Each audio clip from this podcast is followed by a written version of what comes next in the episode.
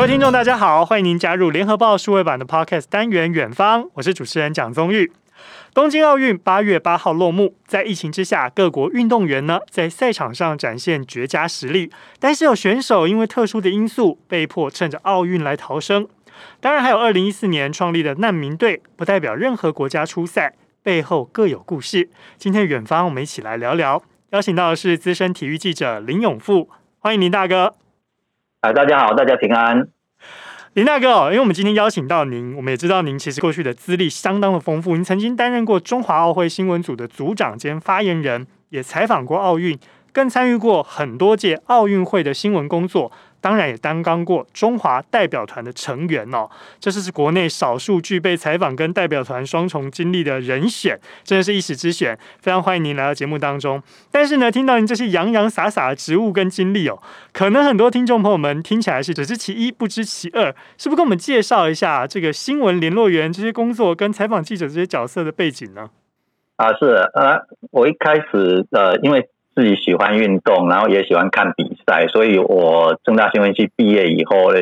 退伍以后我就进入新闻界工作，我就选择体育新闻，然后刚好啊报社也也就刚好有缺，那我就开始跑体育新闻。那第一次出国也就是采访一九八八年汉城奥运哦，所以那个是呃算是非常一个记忆深刻的一一个经历了哦。是那呃采访。奥运是当初三十几年前的环境是非常辛苦的，因为那时候也没有电脑哦。嗯，那呃，我们出去的时候，我们像我在智利早报服务，我们是两个人，一个代表早报，一个代表晚报。嗯，那其实是一起工作的，然后工是早报、晚报都工哦，然后文字兼摄影哦，然后呃，当初是一个人拎着一台传真机。到汉城去哦，然后就是现在的首尔，那一台文字传真机跟一台照片传真机哦。是。那文字传真机当然比较没有问题，就是大家了解传了就出去了。但是，嗯啊、呃，照片传真机的话是要先把照片冲洗出来以后，然后再放到传真机上面接上电话线，然后用扫描的方式慢慢的这样子传真哈。啊，它要分成红、黄、蓝三种颜色。那分别一个颜色大概最快七八分钟，所以一张照片传完大概都是半个小时以上。哇，这样子冲印再加传送，真的是跟时间赛跑哎、欸。对对对，所以一天工作都超过十五个小时以上了。那不仅是 Seven Eleven，等于说呃，其实像我们晚上睡着了以后，早上还没睡饱，我们六点钟差不多就被晚报总编辑 call morning call 叫起来写稿，因为晚报要稿子哦。是，所以呃是蛮有趣的一一个工作经历啦哦。嗯。那而且地方又大，分分散工作。那但是那那一次的经验，因为也现场见证了我们第一面奥运金牌，就是当初十五岁的陈怡安获得跆拳道。示范赛的金牌，虽然说是示范赛，但是毕竟是台湾的第一面奥运金牌啊，嗯、也算意义非凡呐。对，嗯、啊，所以很很有意思。呃，那这个，那这个是采访的部分哦。是。那后来我从报社转到中华奥会去服务，担任新闻组长的工作，也担兼任发言人。那平常就是一些文宣广宣的事情嘛，哦，嗯、啊，包括接触。呃，我们国内外的一些媒体哦，提供他们一些。那另外，我还兼任这个文化中华奥会的文化委员会的执行秘书，然后还有呃运动运动禁药小组的呃组长这样子。所以呃事情事事情很多啦，那就是呃在雪梨奥运的时候担任中华代表团的新闻联络员哦，那。那那时候，呃，刚好两千年雪梨奥运之前也发生一些我们国内举重选手的一些禁运动禁药的事件哦，所以也是呃要面对各国媒体这样子。那当然趁此机会也向各国媒体解说一下我们台湾的情况哦，比较特殊的，比如说像我们呃中华台北的名称哦，也要跟很多的国外的媒体跟他们解释。这个名称的由来，为什么不能用台湾，或者说不能用中华民国 ROC 的这些名称？对啊，而且我们当初也跟新闻局当初的新闻局哦，还还有外交部都有收集了一些资料带出去，也当成一些做这个广对世界宣传的一些作用啊。所以事情很多，然后平常在代表团里面，呃，还要帮助解决一些行政的事务啊，所以是呃，也其实也蛮忙的。那就是啊、呃，但是提供我们国内的媒体去那边啊、呃，毕竟他们呃。可能有很多是单独一个人或是两个人这样子，那嗯呃需要很多协助，那我们就尽量给予协助这样子。然后还有一些呃国外媒体需要的一些宣传资料，我们就尽量满足他们这样子，算是非常珍贵的一些回忆的啊。也是很棒的经历，但是事情 对。对对对，啊、嗯，好，所以呢，大家可能觉得，哎，奥运四年才一次啊，中华奥会其实平常的工作，哇，真的是准备四年，就为了做这么一场奥运。所以呢，大家可能觉得，哎，四年一次奥运，但没有想到前置作业有这么多哦，也真的要非常谢谢中华奥会这么辛苦。当然呢，还包含我们今年呢，在二零二零东京奥运上面的表现，选手跟中华奥会的贡献，都是让大家耳目一新，也真的是。夺牌让大家觉得与有荣焉。好，那我们今天邀请到林大哥哦，这么丰富的采访记者经历，再加上以前中华奥会，还有包含出国担任代表团这些工作的经历，都能够为我们今天的节目带来更多更精辟的分析跟观察哦。其中呢，我们要特别来关注的第一个议题，就是白俄罗斯二十四岁的短跑选手 Christina。Timanovskaya，他呢，因为代表队临时调度加赛，拒绝出赛，结果被强制要送回国内，而且呢，还被要求要对外宣称是因为情绪跟心理的问题。临行之前，他在机场呢上演了一场逃生记，辗转向波兰驻日大使馆来求助，诶，结果他获得人道签证，寻求庇护。这边要跟林大哥请教的是，Timanovskaya，他的专长是两百公尺的短跑，抵达东京呢才被告知临时要递补接力赛。那么原因是因为有一个接力选手没有做足禁药的测试，这种临时加赛的情况在奥运上常见吗？对于选手遭到威胁跟这种胁迫，国际奥会可以采取哪些行动来保护选手呢？那一般在接力赛的那个呃换脚的这种情况，其实是常常会有发生的哦。嗯、那呃，比如说个人的情况，或者是受伤，或者是像这这。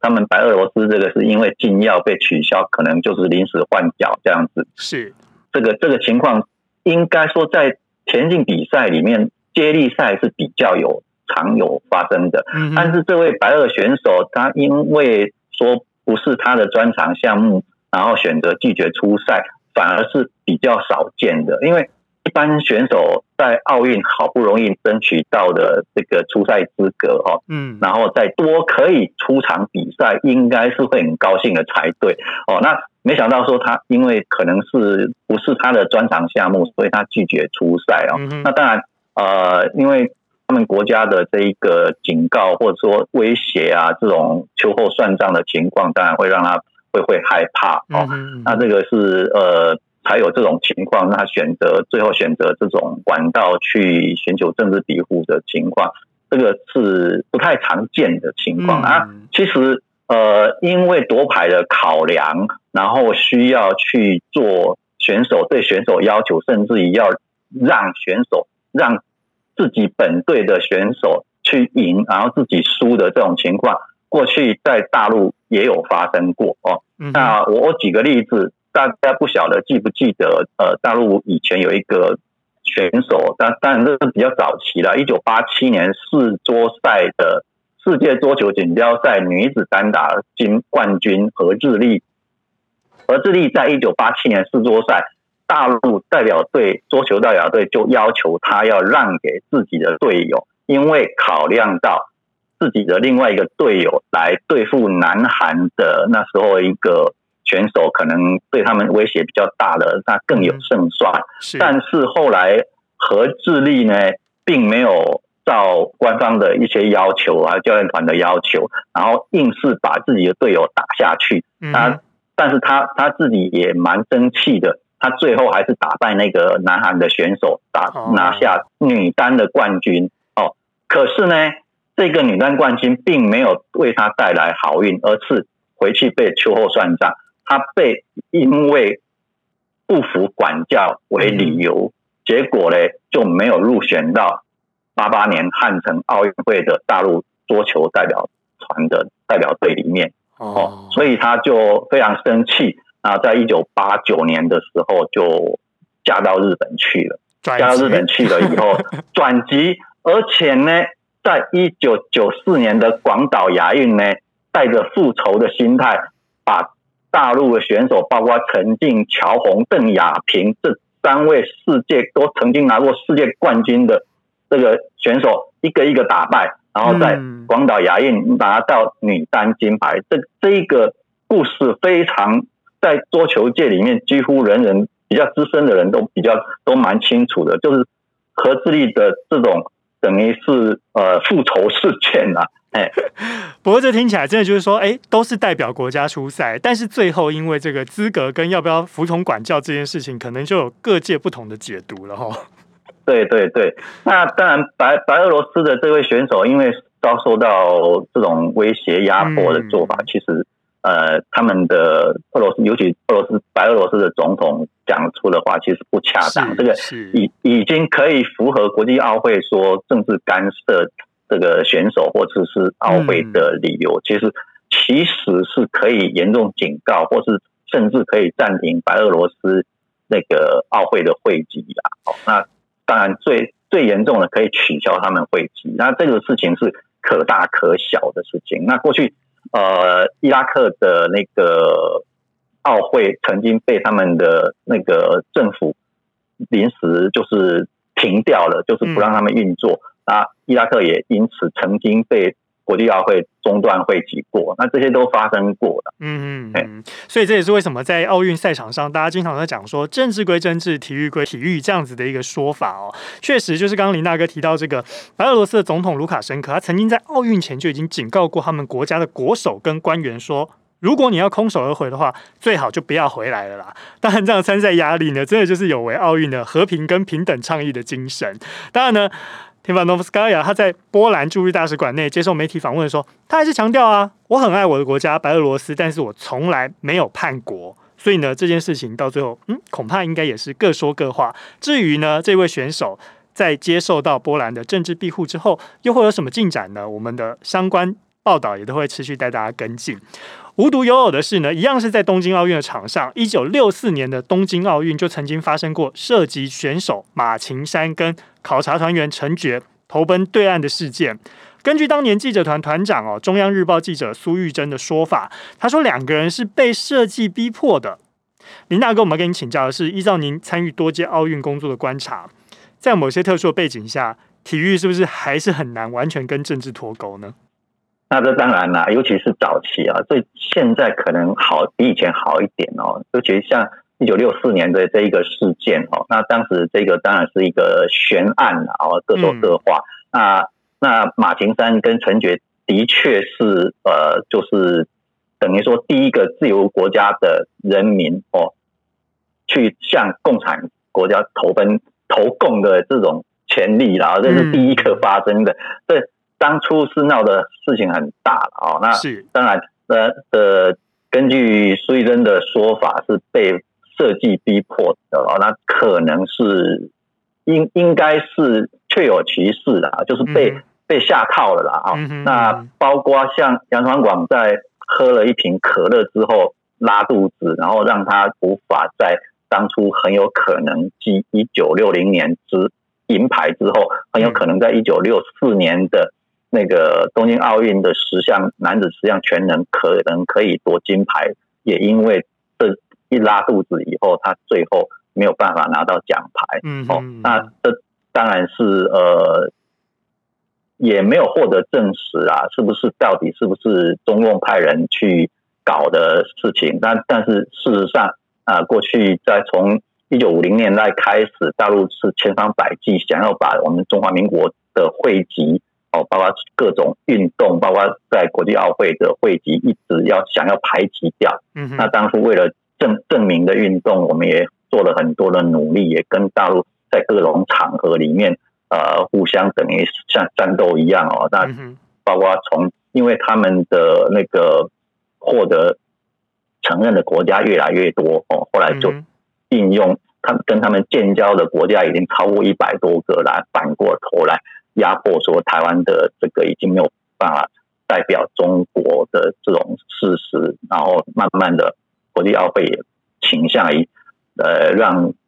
大陆进去国际奥会，然后但是当初是国际奥会并不希望说因为中国进来把台湾排除掉，所以那时候是比较倾向于两边都承认的这种事实。嗯、那呃，还有一件事情，一九五六年墨尔本奥运会的时候，我们在选手村，中华代表团在选手村里面升旗仪式的时候，嗯哼，没想到升起来的却是中共的五星旗。那这一件事情也闹得很大，当初呃也闹得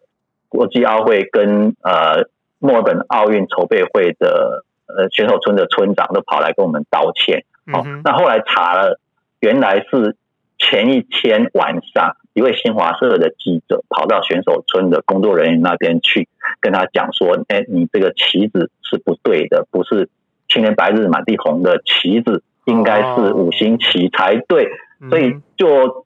糊里糊涂的把它换成五星旗。那等到升上升上去以后，看，哎，旗子变成五星旗的时候，才发现说有这个错误。那这当然那时候都。搞很多这种小小的一些伎俩啊，然后是无所不用其极的。那包括一九七六年，加拿大政府因为一个中国政策，然后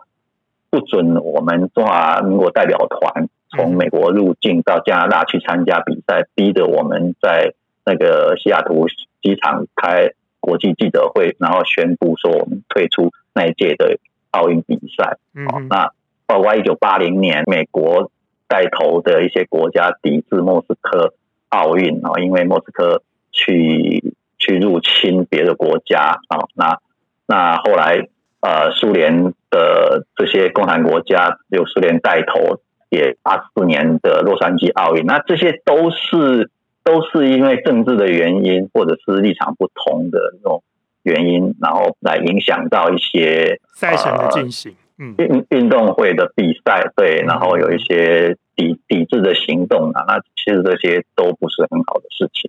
不过我们这一届奥运，我们也要很庆幸哦，就是说虽然碰到了很多场这种就是两岸对决这样子的场面，不过大家还是在竞赛场上非常尽情的挥洒自己的实力。那么最后呢，不论输赢，都还是给对方一个有友谊的这个握手也好，或者是拥抱也好，确实也让大家觉得说，哎，政治跟体育。还是分开脱钩，会让大家比较心情舒爽一点了哈。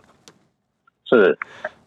好。另外呢，奥林匹克宪章有规定哦，你刚刚讲到这些都是过往的一些情况嘛。但是奥林匹克宪章已经有明文规定，不得在场馆跟其他区域做政治宣传。就有人形容了，因为这样子的原因，使得奥运呢成为叛逃或者是追寻自由跟安全的理想途径。您怎么看待这个说法呢？是不是一九四八年开始就已经有类似的事件层出不穷了？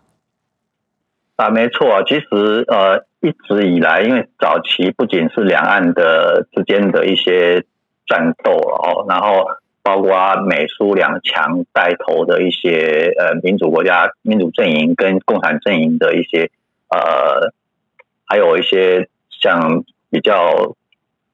独裁的一些国家哈，他们所都会发生一些事情。像一九四八年伦敦奥运的捷克女子体操教练啊，普罗瓦兹尼科娃啊，在。他在宣布，就说向美国寻求政治庇护。那当时捷克共党政府就宣称早已核准他赛后留在国外，但他自称他是政治难民。哎，所以这双方说法就都不拢了，对不对？对对对，就是各说各话。对，然后一九五六年的墨尔本奥运之前，匈牙利因为发生动乱，那苏联就派出坦克跟部队去镇压。那匈牙利代表团抵达墨尔本以后，就有。几十个选手后来都不敢回去了，因为他们想说，现在自己国家发生动乱的话，那就干脆就留下来。这种情况真的是相当罕见哦，因为哎，抵达了墨尔本以后才发现，哈，回不了国家，这种感觉真的是会错综复杂。对对对，那像一九七二年的慕尼黑奥运期间，有一百多个选手叛逃，那那当然这些都早期的事情况，因为到底细节怎么样也，也也。完全没有办法说去确认啊，那人都逃掉了。嗯，对。呃，像一九七六年蒙特罗奥运期间哦，有四个罗马尼亚选手跟一名苏联选手在加拿大寻求政治庇护。嗯，不过这个在苏联解体以后情况就比较少了。那因为毕竟很多国家都独立了，独立以后就也比较民主化了啊，所以这个情况。啊，不过一二零一二年伦敦奥运期间有十二个非洲选手后来也失踪了，然后听说是跑到英国去寻求庇护啊。那其中喀麦隆代表队的三十七名选手里面有七个人失踪啊。不过啊，喀麦隆当时也因为国内政治的动乱啊，他们感觉到情势有变，然后认为回去可能会发生危险啊。另外，因为一方面他们也接触到外面的世界以后，就想说，因为这样子寻求更好的生活，所以就选择逃跑这样子啊。那这这一次白俄选手因为寻求政治庇护，就就。跟这个情跟他们的那些情况有些类似。嗯哼嗯哼，当然背景每个人的原因不同啦，也不一定说是叛逃，有些可能是所谓投奔民主跟自由，但也有一些情况呢，像刚刚林大哥跟我们介绍一九四八年以来一直到二零一二年伦敦奥运这些案例哦，其实都会让大家开始去思考一个问题，就是在今年东京奥运开幕式的时候，不知道大家有没有跟我一样，有特别关注到一个队伍。他们不代表任何国家，他们叫做难民队。因为呢，各国奥运选手代表国家站上了体育竞技的最高殿堂，当然是振奋各国民心。但是呢，看到这难民队，诶，让人眼睛为之一亮。他们没有队旗跟国家名称呢，而且顶着的是奥运的五环会旗。虽然是流离失所，他们还是有展现很亮眼的成绩哦。跟大家背景说明一下哦，难民队是在二零一四年的时候创立，曾经参加过上一届二零一六年里约奥运。那么东京奥运是第二次参赛。这边跟林大哥请教，难民队成立的意义是什么？那么组成的成员又有哪些呢？啊，难民队因为是现在全世界各地很多战乱的地方哦，那很多有一些那那个好的选手，因为国家的战乱，或者是说因为这个自己的家乡流离失所，呃，他们流落在外都没有办法回去，或者说好好的受到那个那个好好的训练跟参加奥运会哦，所以国际奥会就特别在那个二零一六年。多了一个难民队的这一个队伍哦，也提供资金让他们去参加比赛。那甚至于在更在二零一七年成立奥林匹克难民基金会哦，那希望到二零二四年要为一百万的受流离失所影响的年轻人提供安全运动的机会。那这个目的最主要是让让那些呃优秀运动员不会因为战乱哦影响到他们自己的。呃，训练跟比赛的机会啊，所以国际奥会出钱啊，那甚至其他的非政府、国际的非政府组织都有参与啊。那国联合国的难民署也也都有在那边从中促成的。那二零一六年是里约奥运会从四十三个选手里面选出最后有十个人达到参赛标准了，然后。国际奥会出钱出力，让他们到里约奥运去参加比赛。总共十个选手是来自四个国家，包括南苏丹、伊索比亚、刚果、叙利亚。哦，那参加了田径、游泳跟柔道。那东京奥运会更多了，总共有二十九个运动员拿到参赛资格。哦，那包括有十一个国家的运动员，总共参加十二种运动的比赛。那真的是规模非常的大。对对对，就比以前扩大更多了。那我相信以后会有更多的这种难民运动员，其中也有那个选手差一点点拿到金牌的这种情况。对，相关成员里面就有一些人受到特别瞩目，其中像是联合国难民署亲善大使的代表，也是游泳健将 Yasra Madani。他十七岁的时候，因为叙利亚战争，在逃往欧洲的途中，他穿越了爱琴海的船只抛锚了。结果呢，两个姐妹游了超过三小时才抵达希腊，结果因为逃难。才发现他对游泳的热爱，现在成为了这难民队的奥运选手之一。当然，还有男子九十六公斤级的举重选手 Cyril Chauchat，他呢在喀麦隆出生，二零一四年前往英国参加大英国协运动会的时候，他那时候就很担心回国会有生命危险，跟我们刚刚前面讲到的情况都有点类似了哈，所以他就逃偷呢就逃离了对本部，在英国流浪了两个月，结果他因为这样子罹患忧郁症，差一点自我了断。后来还好，他向慈善机构求援，取得难民身份，重拾杠铃，不但成为英国举重冠军，而且在两个量级里面还保有五项的全英国纪录哦。之后呢，我觉得他不光只是奥运选手，非常的感人的是，他自己还去大学攻读心理健康照护，诶，用自己的忧郁症的经验来帮助别人呢。这些故事其实听起来都让大家觉得非常的感动哦，林大哥。是啊，呃，包括像伊朗。跆拳道选手啊，嗯，阿里扎塞，他在二零一六年拿到铜牌啊，那当初为伊朗赢得奥运奖牌哈，算是很少见的，因因为毕竟这种他们女性非常受到歧视的这些国家哈，那虽然拿到金牌，他并没有获得尊重，他还是被受到伊朗的神权政府就。动辄恐吓他，就说你就不要再参加比赛了啊！嗯、那毕竟呃，对他的那个那那一面奖牌也也没有说很尊重，很很很珍惜了啊！是啊，那后来他就逃离了，他现在到到德国去居住了。嗯，那今年也有参加这样子啊，呃，但是今年他参加了。差一点拿到奖牌啊，在因为在铜牌战输给土耳其选手，所以呃，但是他还是那个呃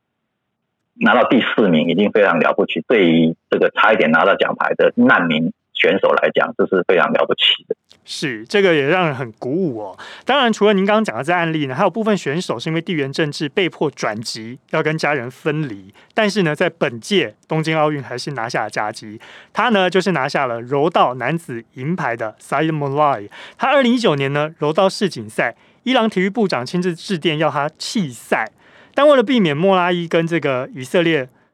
他们呢，在赛场上会对决，这两个选手的对决。莫拉伊呢，跟国际柔道协会当时是维持了参赛的决定，但是因为这样呢，就违背了伊朗的国家指令。一旦呢反国，下场真的是难以预料。结果呢，后来辗转在蒙古当时担任总统的这个总统哦，来帮忙他规划之后。那莫拉伊他因为转籍没有满三年，诶，国际奥会也特别以特例的方式允许他报名了二零二零，也就是这一届的东京奥运，就拿下了银牌。诶，这个真的是让人觉得哇！今天他虽然被迫要转籍，但是他还是没有忘记他的国家伊朗，因为他接受访问的时候也说，不管别人怎么说，我还是伊朗人，但是有家归不得，两年来都没有办法见到家人。他说，政治跟体育应该要分开来谈。所以呢，这些难民真的也代表了很多人的心声哦。在国际奥会的努力之下，林大哥，您觉得未来有没有机会达成